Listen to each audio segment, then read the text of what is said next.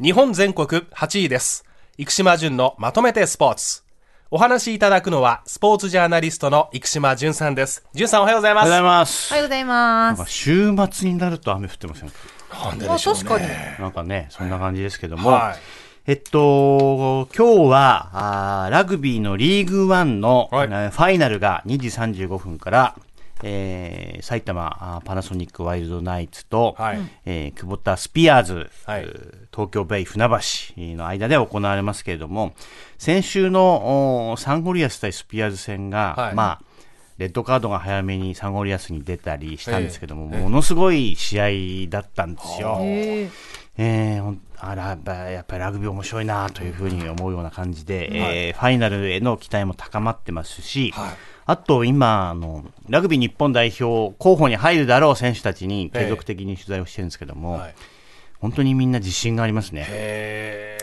決勝まではワールドカップ。視野に入れて準備をおしています。はい。えーこれからラグビー、いよいよ。まあ、夏場はね、えー本来はオフなんですけども、ここからがラグビーだなっていうのはね、えー今年2023年の楽しみでございます。はい。さあ、今日伺うのはこちら。阪神が強い。阪神強いね。えーっと、今、セリーグ23勝14敗。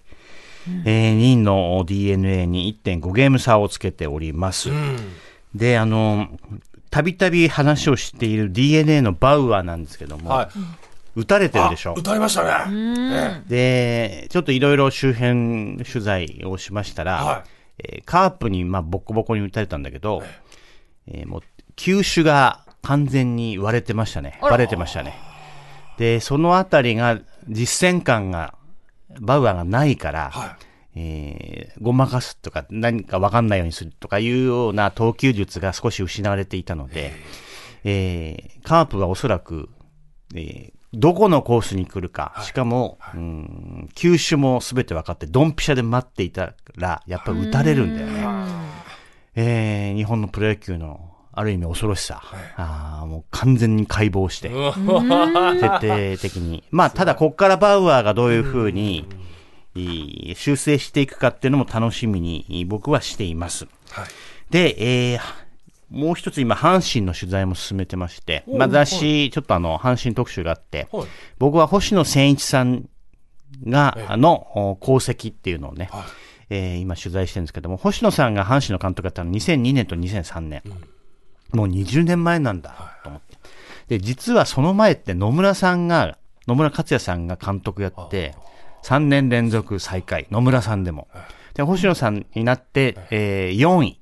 そして2003年、えー1985年以来のリーグ優勝を遂げたということなんですけども、実はそこからなんだよね、阪神が割と安定してるって。えーその後一度お最下位はありますけれども、えークライマックスシリーズに出るような感じ、えー安定してきたのは星野さんのうん功績が大きいってことが、あー赤星さん、えー吉野誠さん、そして井川さん、3人取材して見えてきました。で、星野さんって何を変えたんですかっていうと、はい。はい。えー会社を真剣にしたって言ってましたね。会社？阪神。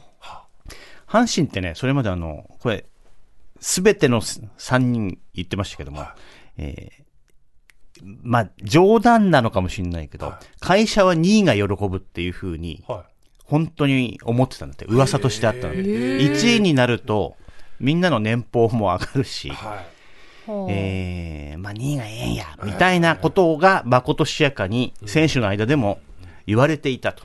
ところがもうあの、星野さんが来て、はい。えー必要な人材、あと会社がどういうふうに現場へと、おーまあ、連携するかというようなことを、えー大切にしたので、そこから阪神は変わったとい。うふうな証言が出てきましたね。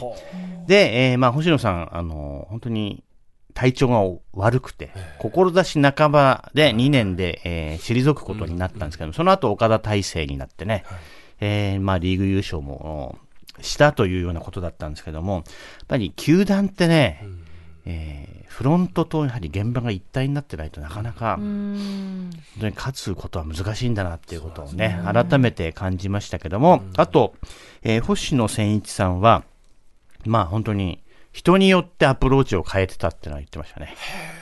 あとなんかあのー奥様の誕生日も多分全て把握していたんではないかなという選手の奥様選手の奥さん。それで贈り物が来る。お、お花とかですか？そうです。全然そういうイメージがなかったな。なかった。それは把握されていて、あとまあ若手に怒るべき人には、あの、怒ってモチベーションを高める。うんえー怒らない方がいい人には、まあ、ゆっくりアプローチしていくというような細かいところ。えーそんなにね、でも怖くはなかったって言ってたの、阪神時代。でもあの、コーチ陣はだいぶ大変だっただろうなっていうのは選手たちの方から言ってましたけれども。だからまああの、20年スパンで考えて、タイガースを変えたのは星野さんだったのかもしれないっていうまあちょっと原稿をまとめますので、えーその際はまたご案内させていただきます。はい。続いてはこちらです。大相撲、今場所は面白い。だいぶ面白いです。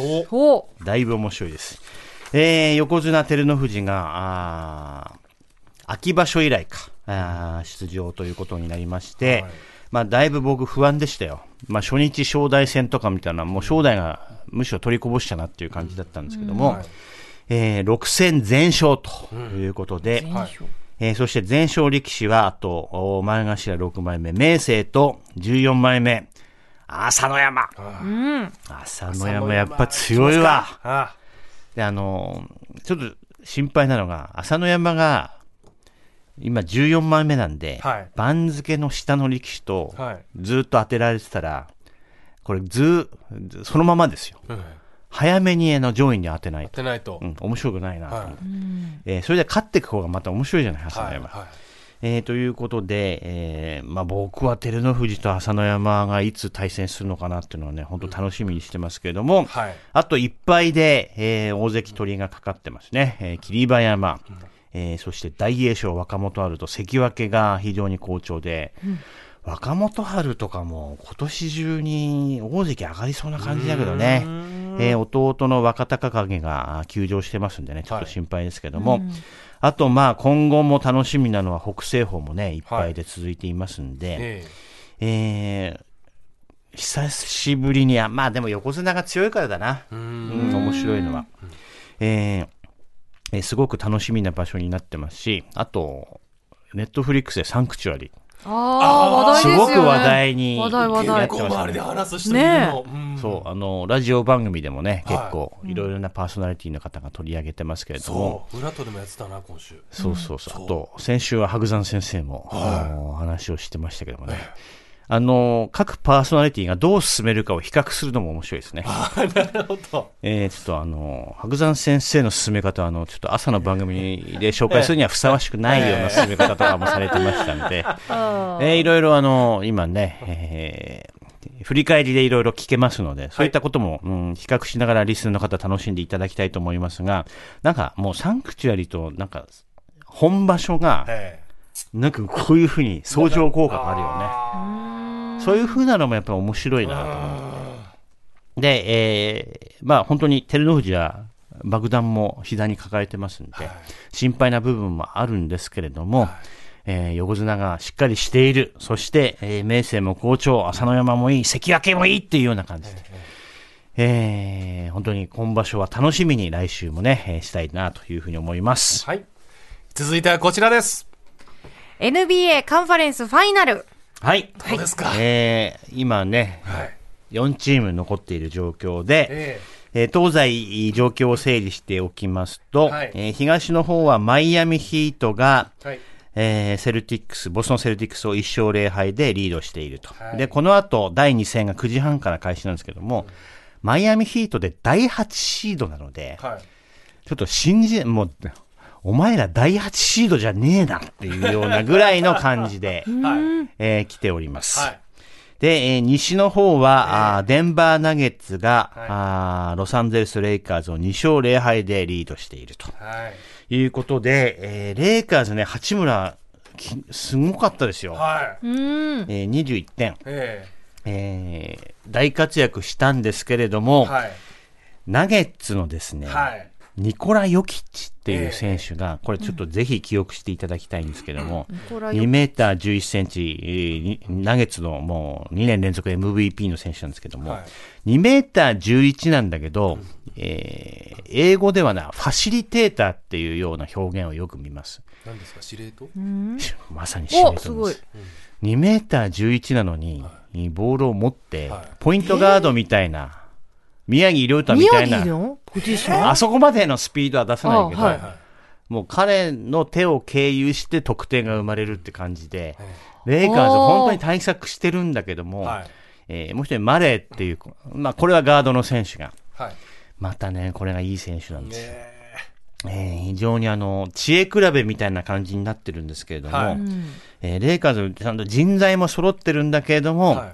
えーまあ、ナゲッツの懐の深さが目立ってるっていう感じかなのかな。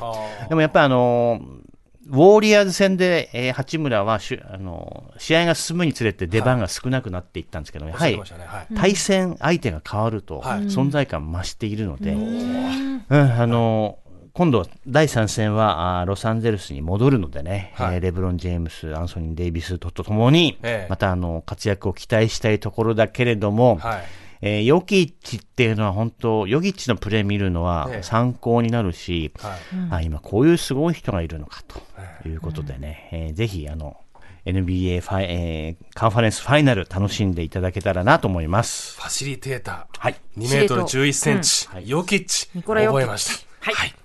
えースポーツジャーナリストの生島淳さんにお話を伺いました。淳さん、ありがとうございましありがとうた。日本全国8位です。生島淳のまとめてスポーツでした。